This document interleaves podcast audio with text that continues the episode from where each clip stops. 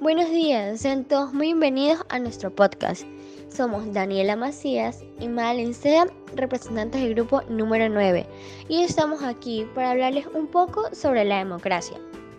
¿Qué es la democracia y su origen? Bueno, la democracia es una forma de gobierno que depende de la voluntad del pueblo, tiene su origen en la antigua Grecia, en la ciudad de Atenas entre los siglos 7 y 4 a.C.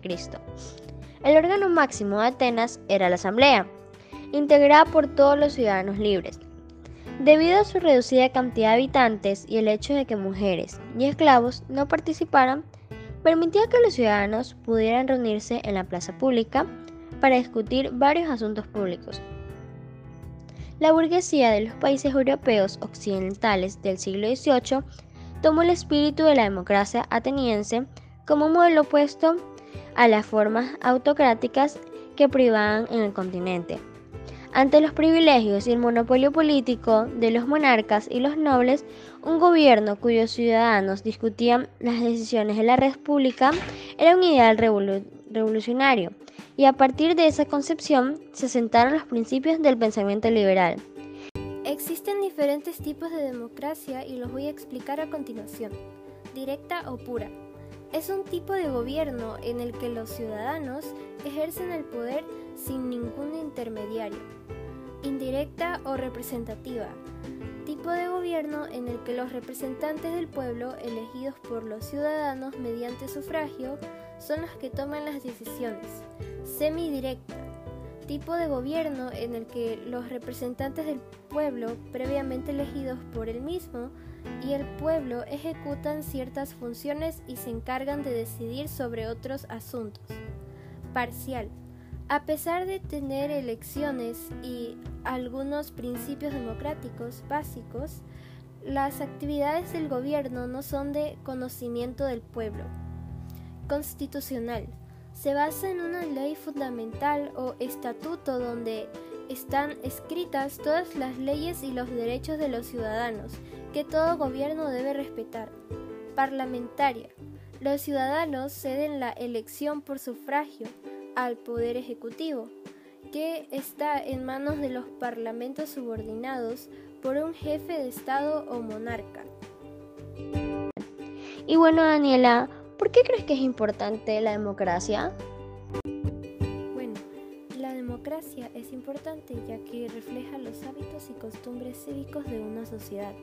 En la actualidad, esta práctica reclama la procuración de una experiencia política en la que la ciudadanía ejerza su derecho y tenga los conocimientos para tomar mejores decisiones.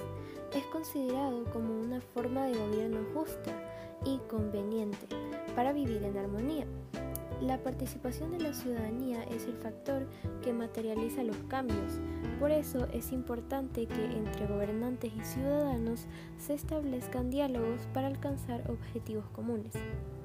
En este sentido, solamente con la participación efectiva, la voluntad, así como la sinergia entre los tres órdenes de gobierno y la sociedad, la democracia se puede tomar en una realidad ideal.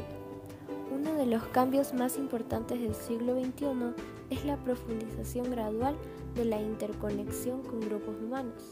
Esta dinámica continúa operando dentro de los tres ejes políticos, a saber, la democracia, la ciudadanía y la participación política. Pese a que la globalización se ha intensificado y ha permitido extender las relaciones socioeconómicas entre personas más allá de los contornos territoriales, la preferencia al orden democrático y la participación política sigue siendo autoritaria de cualquier orden político. La premisa principal de esta aceptación se basa en el entendimiento de estos como bien común, es decir, como un valor que les corresponde a la humanidad y un recurso que la habilita para realizar el libre ejercicio de las funciones. La democracia representa una tarea ardua, plagada por la amenaza de prácticas antidemocráticas como la exclusión y la discriminación.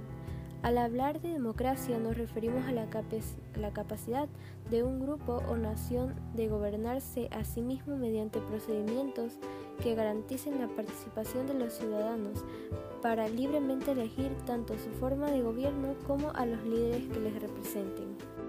también quisiera hablarles sobre Ecuador y la democracia.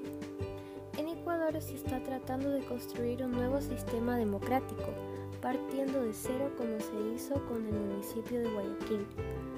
Sin embargo, se quiere sembrar un caos para convertirnos en una especie de Angola sudamericana. Los crímenes públicos y el narcotráfico están ganando espacio en el país, situación que es manejada por los altos círculos de poder oculto que están vinculados con ciertas autoridades que han permitido su existencia, por lo que debemos luchar como sociedad civil para terminar con dicho poder y establecer un ambiente de progreso y bienestar ciudadano. La educación política ecuatoriana sigue estacionaria, se continúan con las mismas prácticas electorera que no ha variado en absoluto en los últimos años, sin que se haya incrementado la independencia política. Solo varían quienes dan los consabidos encendidos discursos contra sus mayores opositores políticos, y no para nada la solución de los problemas del país y de la ciudadanía en el campo de la práctica y de la realidad nacional deben resolverse los problemas políticos estructurales de la democracia ecuatoriana para lograr un nivel mejor de desarrollo económico y social que permita superar la pobreza y garantizar el progreso sostenido del país y su bienestar ciudadano. Y bueno, continuando un poquito más con lo que mi compañera Daniela nos venía mencionando, la democracia es un sistema de gobierno que permite al pueblo participar en las decisiones políticas de un país a través de sus opiniones, dándole una libertad de expresión para que pueda expresar las diferentes necesidades del pueblo y éstas puedan ser consideradas por el gobierno para encontrar una solución a esas problemáticas. Sin embargo, en nuestro país eso se ha afectado, gracias a que dentro del gobierno hay muchas conexiones con el narcotráfico. Y se encuentran crímenes políticos por los que se debe luchar como sociedad para cambiar esto, pero desde mi punto de vista, esa no es la única problemática, ya que no se ve mucho por los derechos de las mujeres y no se ha hecho nada al respecto sobre los embarazos adolescentes por violaciones, lo cual deja ver claro lo mal que está la educación aquí y deberían tomar en cuenta esto para hallar soluciones.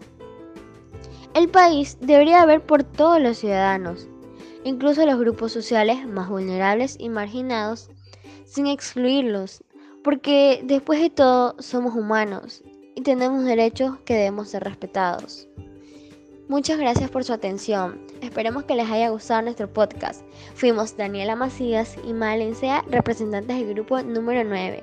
Esperamos que tengan buen día. Gracias.